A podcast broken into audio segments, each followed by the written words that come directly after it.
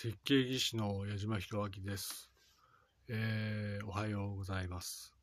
それで、まあ、いわゆる朝に思うことは、そうですね、こういうポッドキャストを使う方々は、要するに、そうですね、まあ、いろいろな、まあ、メディアから声がかかるんだろうと思います。はい。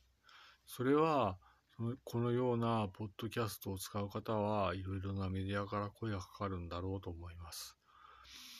それでまあ私が思いますに皆さん気をつけてまあ生活しましょうということだけですね。